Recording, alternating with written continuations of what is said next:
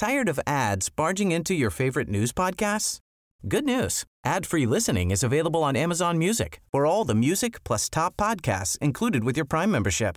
Stay up to date on everything newsworthy by downloading the Amazon Music app for free or go to amazon.com slash.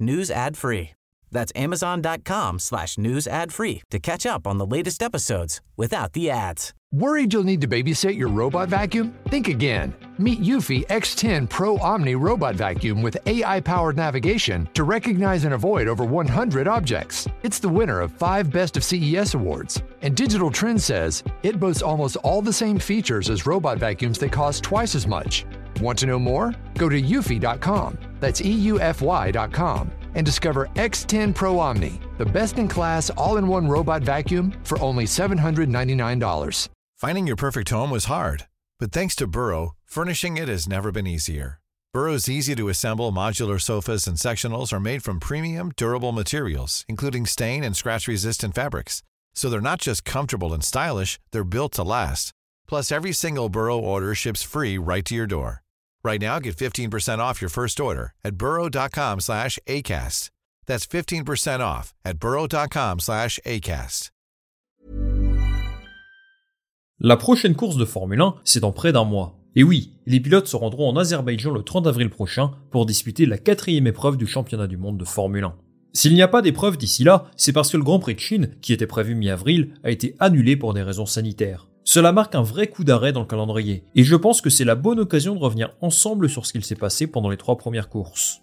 Les écuries ont eu l'occasion de rouler sur différents types de circuits, dans des configurations différentes, et à l'issue du Grand Prix d'Australie, nous sommes en mesure de dégager quelques tendances. Ces tendances ne seront peut-être pas la vérité de demain, et pour cette raison, je pense que c'est le bon moment pour faire cette vidéo. L'objectif secondaire, c'est de pouvoir comparer ce qu'on pensait en début de saison un petit peu plus tard dans l'année. 165 tours de course, 3 séances de qualification, 3 circuits différents, autant de données qui vont nous permettre aujourd'hui de tirer quelques enseignements, que je vous présente sous la forme d'un top 10 des choses à retenir de ce début de saison. Alors pense à liker cette vidéo, à t'abonner pour soutenir le projet, et on est parti.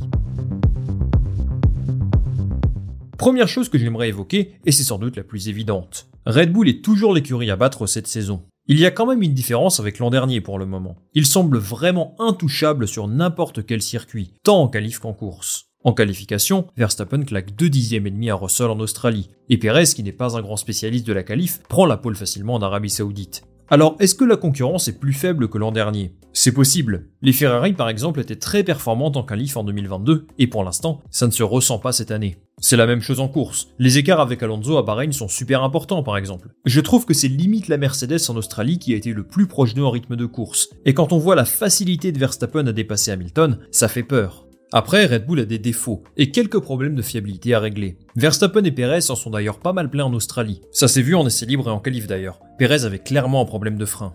Il faudra faire attention à ça, parce que mine de rien, ça fait deux fois en deux courses qu'un de leurs pilotes part du fond de grille. Même s'ils ont un vaisseau spatial, ils ne gagneront pas tout comme ça. Quoi qu'il en soit, s'ils règlent ça et que le développement reste cohérent, je ne vois pas qui peut les arrêter. Adrien Newey et Christian Horner pensent que les écarts vont se réduire au fur et à mesure de l'année, et je suis plutôt d'accord. Mais les autres écuries vont devoir s'activer pour rattraper leur retard. Sinon, Verstappen et Perez sont bien partis pour connaître un règne sans partage cette année. Deuxième point à aborder aujourd'hui, la concurrence pour la deuxième place, qui n'est pas aussi claire que ce qu'elle laisse paraître. Aujourd'hui, Aston Martin tient la corde et est juste derrière Red Bull au classement. Mais est-ce pour autant la deuxième force du plateau? Eh bien aujourd'hui, je n'en suis pas si sûr. À Melbourne, la Mercedes m'a semblé un peu au-dessus de l'Aston Martin, tant en qualif qu'en course. La Ferrari paraît un cran en dessous, mais attention, sans problème mécanique à Bahreïn, Leclerc joue le podium, et Sainz fait un début de saison très cohérent. Tout ça pour dire que la lutte pour la deuxième place va être très intéressante à suivre, parce que derrière Red Bull, c'est vraiment serré.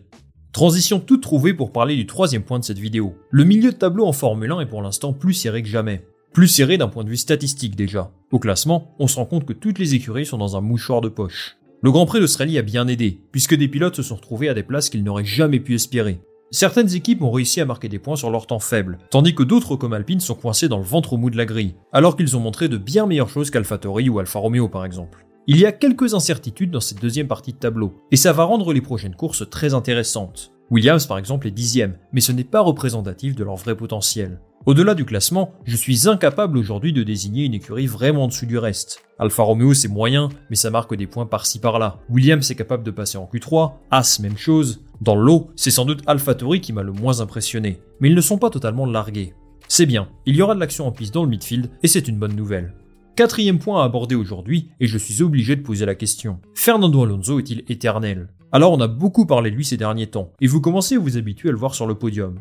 Pourtant, je pense qu'on ne se rend pas encore compte de la performance qu'il est en train de réaliser. Il débarque dans une nouvelle écurie, qui était septième l'an dernier, je le rappelle, il s'adapte en un temps record et il bat son coéquipier d'entrée de jeu. Surtout, il s'invite sur le podium dès sa première course, et il en est à trois podiums consécutifs. D'accord, Aston Martin a énormément progressé, et sa monoplace est vraiment forte. Mais sans lui, je suis convaincu qu'il n'aurait jamais réussi ce début de saison. Alonso a des défauts, mais qu'on l'aime ou pas, ce pilote est un vrai modèle de détermination, de travail, de rigueur, de talent évidemment, tout ce que vous voulez. À l'aube de ses 42 ans, le taureau des estuaries fait durer le plaisir en Formule 1. Et il faut avoir conscience de la chance qu'on a d'avoir un pilote comme lui sur la grille. C'est un exemple pour les générations futures, mais aussi celles du présent. On passe au prochain sujet. Et là, si vous êtes fan de Ferrari, vous n'allez peut-être pas vouloir m'écouter.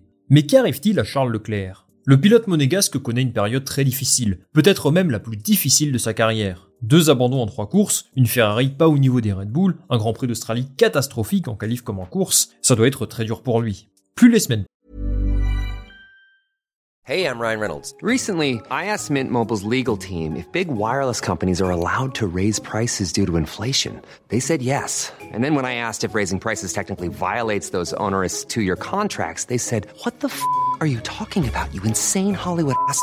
So to recap, we're cutting the price of Mint Unlimited from $30 a month to just $15 a month. Give it a try at mintmobile.com slash switch. $45 upfront for three months plus taxes and fees. Promoting for new customers for limited time. Unlimited more than 40 gigabytes per month. Slows. Full terms at mintmobile.com. Tired of ads barging into your favorite news podcasts? Good news. Ad-free listening is available on Amazon Music for all the music plus top podcasts included with your Prime membership. Stay up to date on everything newsworthy by downloading the Amazon Music app for free or go to amazon.com slash news ad free. That's amazon.com slash news ad free to catch up on the latest episodes without the ads.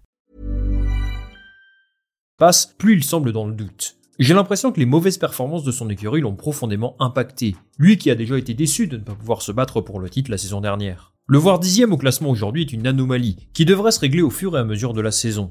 Alors qu'il est à un an de la fin de son contrat, il doit croiser les doigts pour que Frédéric Vasseur réussisse à changer le visage de l'écurie. J'espère surtout le voir heureux ces prochains mois. Il fait partie des tout meilleurs pilotes de la grille et je lui souhaite d'obtenir la monoplace et les résultats qu'il mérite.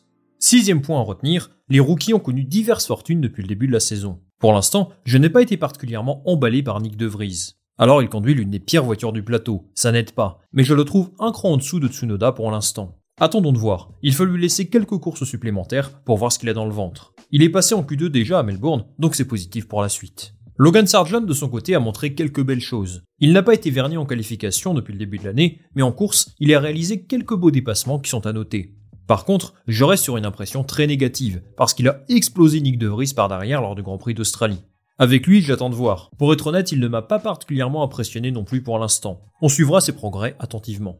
Oscar Piastri en revanche est tout de suite mis dans le rythme avec sa McLaren. Il a décroché une belle Q3 en Arabie Saoudite et il a inscrit ses premiers points en Formule 1 dans la ville où il a grandi, à Melbourne. Alors il y a pas mal de circonstances qui l'ont bien aidé, mais je le trouve quand même assez solide depuis le début de l'année, surtout dans une McLaren loin d'être impressionnante. Je suis impatient de voir sa progression, parce qu'il pourrait bien devenir un pilote sur qui on devra compter ces prochaines années.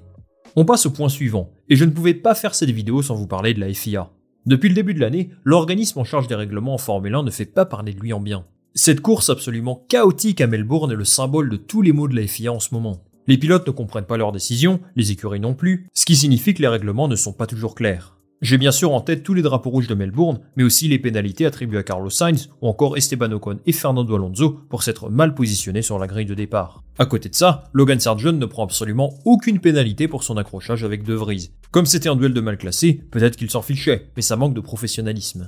Si je dois reconnaître une chose, c'est qu'ils sont capables de changer leur règlement rapidement. Alors j'espère voir de sérieux changements dès le prochain Grand Prix, pour que les pilotes puissent rouler dans des conditions sûres et justes. Prochain sujet que je souhaite aborder avec vous, que vaut cette Mercedes W14 J'avoue que je suis un petit peu perdu dans leurs déclarations. Il y a quelques semaines, ils déclaraient que leur voiture était déjà un échec, après seulement une course. J'en ai même fait une vidéo. Mais après le Grand Prix d'Australie, on se rend compte que ça va plutôt pas mal finalement. Alors je pense que dans leur cas, il faut définir ce qu'est un échec. Se retrouver aussi loin de Red Bull est-il un échec? Je dirais oui vu leur passé glorieux, mais terminer deuxième cette saison serait un pas en avant par rapport à l'an dernier. À Melbourne, j'ai surtout vu deux pilotes d'un excellent niveau. C'est dommage que Russell n'ait pas pu terminer la course parce qu'il faisait le week-end parfait. Quant à Hamilton, là, j'ai retrouvé le pilote que je connais. Il a fait une course magnifique, un dépassement somptueux sur Verstappen, et ça fait plaisir de le voir se battre aussi haut sur la grille. En tout cas, cette W14 a plutôt bien fonctionné à Melbourne, et ça va donner de quoi réfléchir aux ingénieurs de l'écurie. Ça aura forcément des conséquences sur le développement.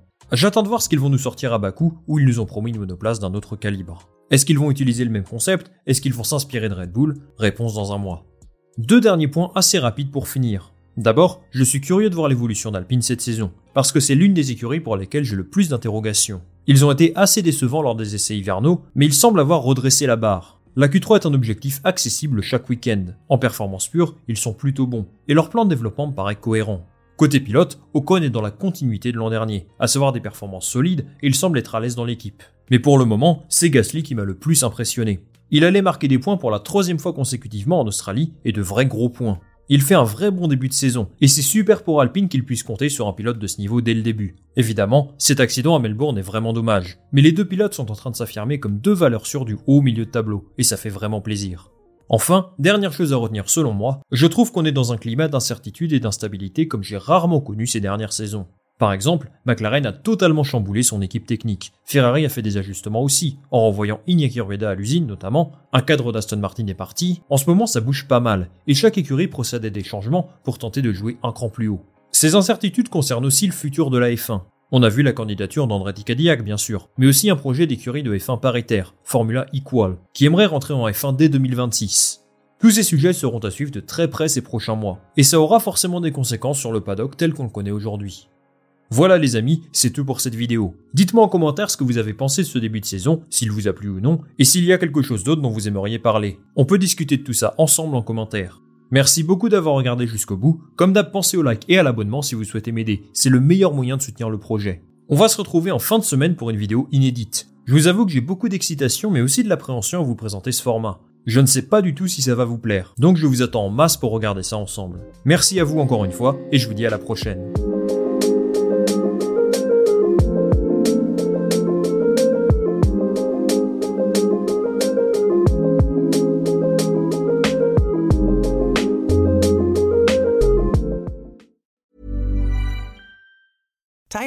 Ads barging into your favorite news podcasts? Good news. Ad-free listening is available on Amazon Music. For all the music plus top podcasts included with your Prime membership. Stay up to date on everything newsworthy by downloading the Amazon Music app for free or go to amazon.com slash news ad free.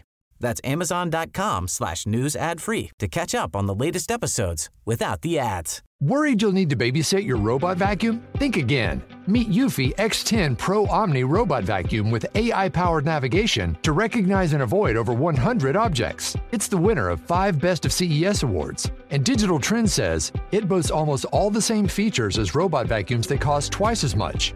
Want to know more? Go to eufy.com. That's EUFY.com and discover X10 Pro Omni, the best in class all in one robot vacuum for only $799.